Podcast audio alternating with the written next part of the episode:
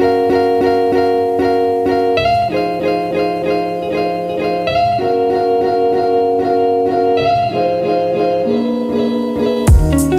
À tous et à et bienvenue pour cette nouvelle vidéo, c'est Vito et aujourd'hui on est là pour parler d'une petite paire d'écouteurs, les OVC H15. Alors je suis fan d'audio, vous le savez, j'ai beaucoup de casques, j'ai récemment acheté un Bose QC35-2 dont je vous parlerai plus tard. Forcément quand cette marque m'a contacté via mon pote Dom de chez Shin Android, j'étais très curieux de voir ce qu'une paire d'intra-auriculaires filaires à réduction de bruit active pouvait donner, surtout à 36 euros, j'étais vraiment curieux. Déjà d'un point de vue packaging, l'ensemble se présente bien, une belle boîte. À l'intérieur, donc on retrouve les écouteurs, des embouts de rechange et une petite sacoche de transport tout va bien, tout est là. La première chose, bien sûr, on va parler des finitions et je dois avouer qu'il n'y a juste rien à dire. Les jointures entre les câbles et les différents éléments font robuste, le câble est gainé, tressé. Seule peut-être la télécommande qui fait aussi office de micro fait un petit peu cheap, les boutons sont un petit peu cheap. Là, par contre, la petite télécommande pour activer la réduction de bruit active est en métal. Elle fait vraiment qualitatif, même si sa position très proche du jack est un petit peu bizarre et finalement, bah, si top que ça. Les écouteurs en eux-mêmes sont faits de plastique, alors c'est pas incroyable niveau qualité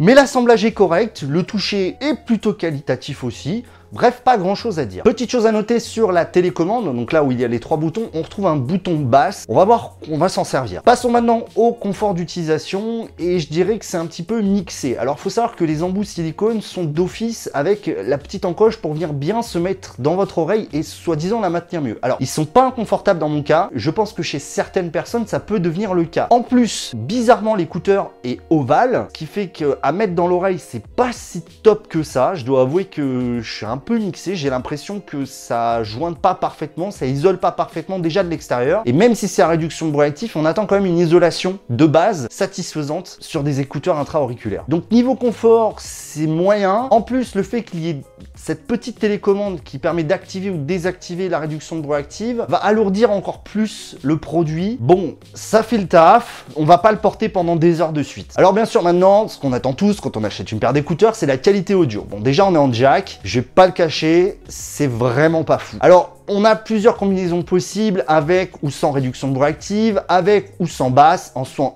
ou sans extra basse. Déjà, je vous déconseille complètement le mode sans extra basse. C'est encéphalogramme plat dans mes oreilles, il ne se passe rien. Oubliez le mode sans basse et activez-le tout de suite. Ensuite, le mode, bien sûr, qui nous intéresse le plus, c'est avec la réduction de bruit active. Et donc avec le mode basse activé. Je vais pas le cacher, on est sur une paire d'écouteurs très entrée de gamme en termes de qualité audio. La courbe est froide on manque de basse, on manque de punch, c'est pas vivant, je trouve que c'est limite fade en fait comme son. Euh, je suis pas spécialiste audio pour vous en parler, je suis juste audiophile, mais je trouve vraiment juste que ça manque de tout et c'est très décevant. Mais il faut quand même parler de la qualité de la réduction de bruit active qui est pour le coup, ben franchement satisfaisante. Alors elle a une petite tendance à me faire mal à la tête, euh, enfin petite tendance à me presser la tête, même si c'est pas aussi important que certains autres casques. Elle est quand même, c'est quand même présent c'est à noter. Maintenant, la réduction est très efficace. Franchement, c'était une belle surprise pour un prix à ce casque-là. Niveau autonomie, c'est annoncé pour une soixantaine d'heures. Je dirais qu'on atteint 30, 35, 40 heures. C'est pas incroyable, mais franchement, la réduction de active est vraiment top. Bon, finalement, est-ce qu'il faut acheter ce casque qui coûte quand même 36 euros? Alors, c'est vrai que c'est pas cher pour un casque à réduction de bruit active. Un, une paire d'intra à réduction de bruit active. Si vous l'achetez pour la qualité audio, je vous le déconseille clairement. Maintenant, si vous recherchez vraiment à empêcher les bruits extérieurs, si vous prenez les transports en commun, le métro, etc.